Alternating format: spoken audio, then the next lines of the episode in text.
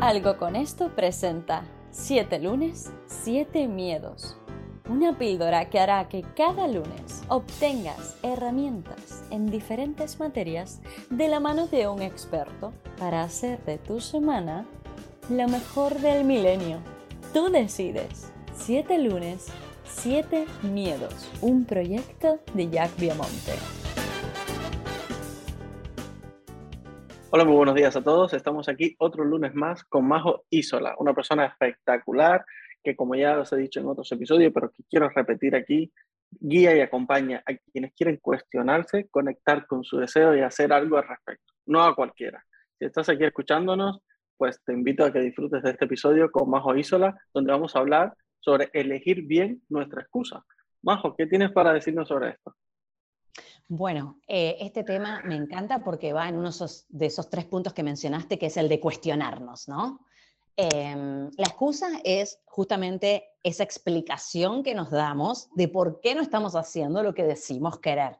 Es el por qué nos estamos autosaboteando. Entonces, para mí es muy importante que si vas a elegir algo por lo que no ir por lo que decías, por lo que no ir por tu evolución, bueno, lo, lo elijas a mucha conciencia, ¿no es cierto?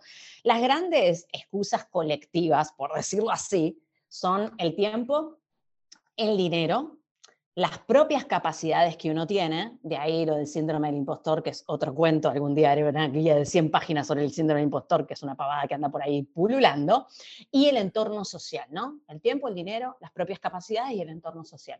Y la verdad que son una excusa, porque yo no te conozco a vos que nos estás escuchando, pero sea cual sea tu circunstancia, alguien con menos tiempo, menos dinero, con menos capacidades y con un entorno social peor, está yendo por eso que vos decís que no podés, por esas excusas que te das.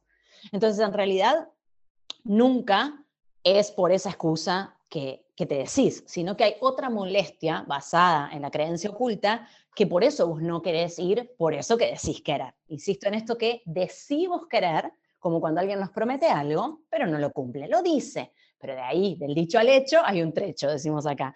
Entonces, en realidad, por ejemplo, ante la excusa del tiempo, es que no estoy dispuesto a organizarme mejor.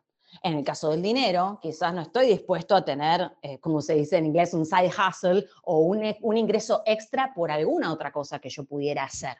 Con respecto a las capacidades, muchas veces no es que no tenemos las capacidades, es que no tenemos eh, la valentía demostrarnos, quizás por tu profesión tenés que presentarte, tenés que hablar, tenés que marcar un límite, tenés que incluso grabarte, y eso es lo que te da miedo. En realidad no son tus capacidades, no es que no puedas darle play a una cámara que graba y ponerte delante, o sea, técnicamente lo puedes hacer, ¿no es cierto?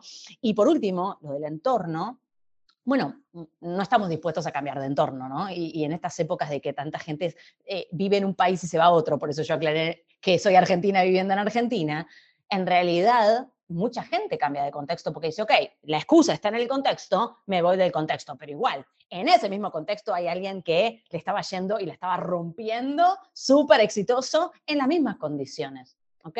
Entonces, la idea de, de elegir bien la excusa es detectar en realidad cuál es la molestia que me estoy evitando. ¿Me estoy evitando organizarme más? me estoy evitando tener que tener un trabajo paralelo, me estoy evitando darle play a la cámara, me estoy evitando tener que migrar. Ah, bueno, entonces, la próxima vez que elijas tu excusa del tiempo, del dinero, de las capacidades sobre el entorno, por poner algunas, nada más, son infinitas las excusas, que estés disfrutando de lo que te estás ahorrando.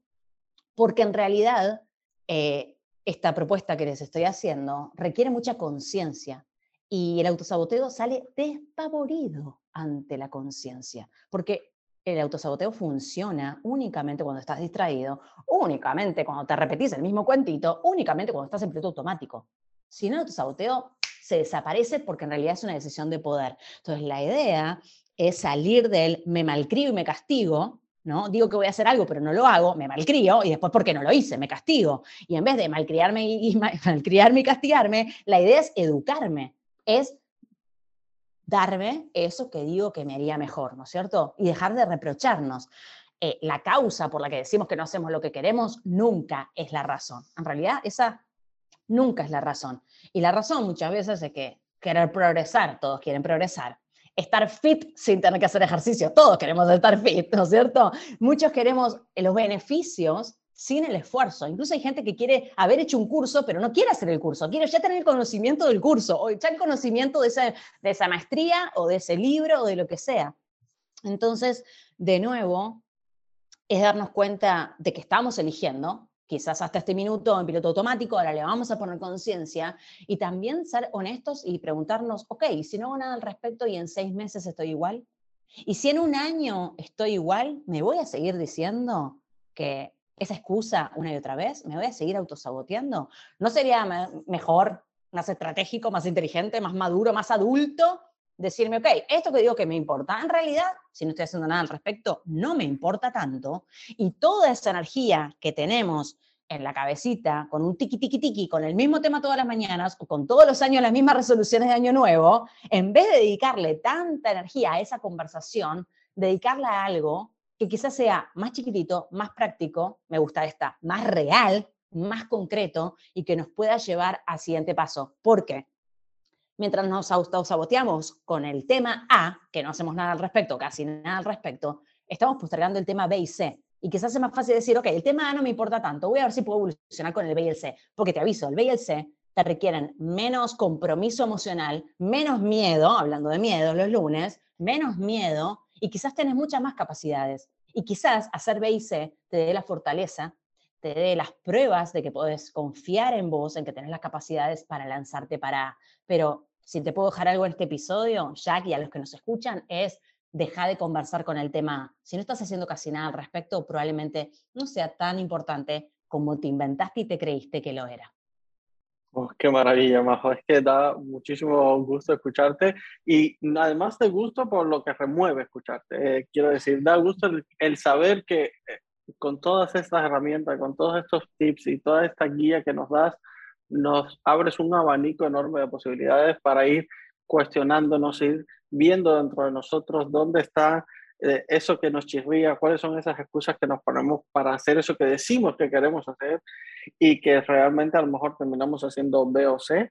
Pero bueno, yo invito, eh, antes de terminar este episodio, a que vayan a tu página web, no solo para que se descarguen tu guía, que como he invitado en otros episodios, sino también por si te quieren contactar y quieren que tú les acompañes en alguna mentoría, porque eres mentora, creo que no lo he dicho antes, y la verdad es que debe ser un placer tremendo contar con tu acompañamiento para superar todos estos escollos. Así que muchísimas gracias por estar aquí hoy y hasta un próximo lunes. Gracias.